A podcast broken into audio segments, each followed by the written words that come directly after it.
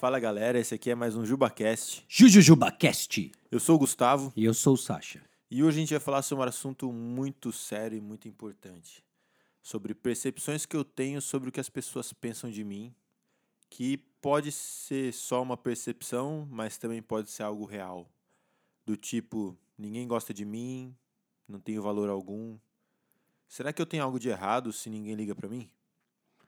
Essas são percepções, sentimentos que descrevem muito o que jovens e adolescentes têm vivido e passam, e não é uma situação fácil.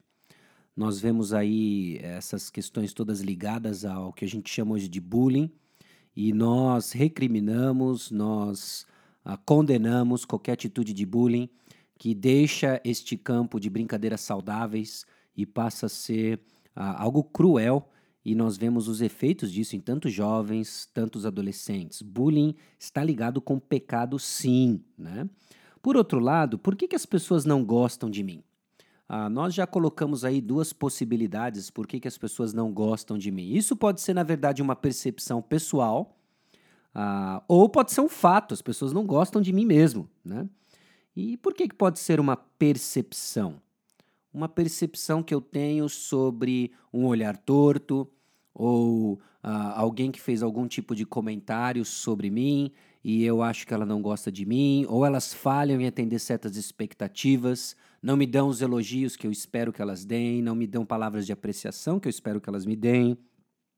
Então são percepções que talvez não estejam de fato alinhadas com o fato, né? Você vê alguém andando, você fala bom dia, cruza com alguém na escola, cruza com alguém na igreja, ah, fala bom dia ou fala oi, a pessoa não não responde e você automaticamente já pensa que ela não gosta de mim, ela, ah, enfim, tem alguma coisa contra mim. E de repente a pessoa estava pensando outra coisa, ocupada, pensando na prova que ela ia fazer. E, e pode ser uma percepção apenas, mas não necessariamente um fato.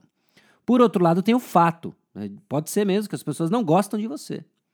Algu- Talvez alguém até tenha falado isso pra você. A gente conhece histórias tristes, né? De gente que vem e fala assim: Meu, o cara chegou pra mim falou na cara mesmo, falou umas verdades, um negócio difícil. Eu não gosto de você, eu não gosto de você, né?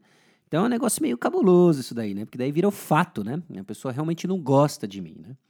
Agora, o que está na raiz dessas duas eh, razões, né? Porque alguém não gosta de mim, tanto em termos de percepção quanto em termos de fato, né? E é interessante porque eu acho que se a gente cavar, cavar, cavar, cavar, cavar bem, cavar muito bem, nós vamos encontrar uma raiz bem parecida em ambos: o orgulho. O orgulho. Talvez a sua percepção não é que ela não está certa no sentido de que as pessoas não gostam de você, mas a sua expectativa, o seu orgulho de que você quer que as pessoas sempre sorriem para você, onde você entra, você quer que as pessoas se curvem diante de você, e, e você está pensando sempre em quem? Em quem? Em quem? Em mim mesmo? em você mesmo, né? Orgulho, né?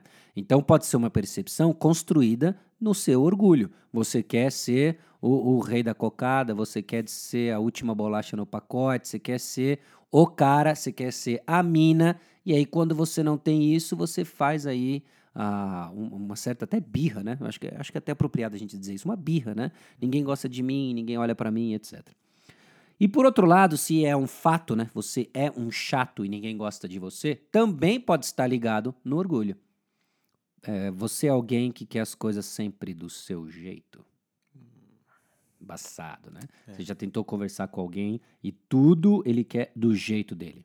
Ou você já tentou conversar com alguém e você não conseguiu conversar porque a pessoa só fala, fala, fala, fala, fala, fala, fala, fala, fala, fala, fala. E você não consegue falar, né? É. Por quê? Porque o que ela tem a dizer é muito mais importante do que ouvir você, né? Então é uma pessoa chata, uma pessoa orgulhosa, porque o que ela tem para dizer é mais importante do que você tem para falar. Então essas são algumas percepções, são, são algumas ah, que a gente, a gente tem que começar a pensar, né? Porque volta para o nosso orgulho. Ou você é alguém que quer a atenção, ah, e aí quando você não tem, você fica coitado de mim, pobre eu. Ou você é extremamente arrogante, você quer sempre ser a pessoa mais importante, e aí você peca para ter, né? Bem a dinâmica da idolatria, né? Ou eu peco porque não tenho e fico no meu canto, ninguém gosta de mim, pobre eu. Ou eu peco para ter a atenção das pessoas. Exatamente. E olhando para essas duas perspectivas, né? Como que eu posso vencer esse tipo de pensamento errado em ambos os extremos, né? Ou sendo um pouco de autocomiseração ou um orgulho escancarado em arrogância? Bom, no, nos, nas duas percepções você tem o eu no centro. Você tem o eu no centro. Ah, e a solução para vencer isso é vivendo além de si mesmo. Como que alguém vive além de si mesmo? Quando ele tem os olhos fixos em alguém maior, em algo externo a ele, né? Viver para a glória de Deus. Eu vou viver para a glória de Deus, né? Ah, então, ao invés de eu ficar tentando encontrar valor em mim mesmo, ao invés de eu ficar, ó, oh, ninguém olhou para mim, ou eu quero as coisas do meu jeito aqui e agora, né? Você vai estar preocupado agora com a glória de Deus. E por que isso? Né? 2 Coríntios 5,15 fala que ele morreu por nós para aqueles que vivem não vivam mais para si mesmos, mas para aquele que morreu e ressuscitou. O objetivo é diferente agora. Uma vez que você é um jovem, um adolescente cristão, você não vive mais para você. Você vive para aquele que morreu por você. Então você imagina você entrar num lugar e agora você não está mais preocupado se as pessoas vão notar você, se elas vão elogiar você, você está preocupado para viver para o Senhor. Ou quando você entra num lugar, você não está mais preocupado em dizer a sua opinião e querer as coisas do seu jeito. Você quer saber ah, como que vai ser o jeito do Senhor, como é que vão ser as coisas do jeito de Deus nesse lugar, né? Então você já começa a ter uma perspectiva diferente. Você está vivendo para a glória de Deus e resumindo além dois mandamentos: amar a Deus de todo o coração e o próximo como a si mesmo. Você não está mais preocupado com o que você vai ter ou deixar de ter, mas você está focado em amar a Deus e em amar pessoas. Uhum.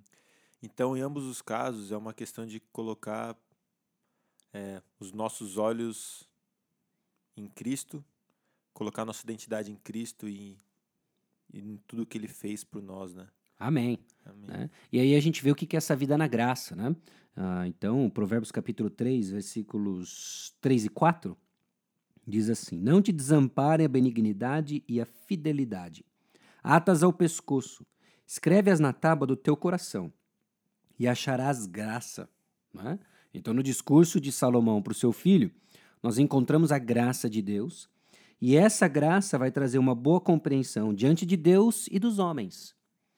E aí não é à toa que a gente vê lá em Atos capítulo 2 a igreja primitiva que ela contava com a simpatia de todo o povo. Por quê?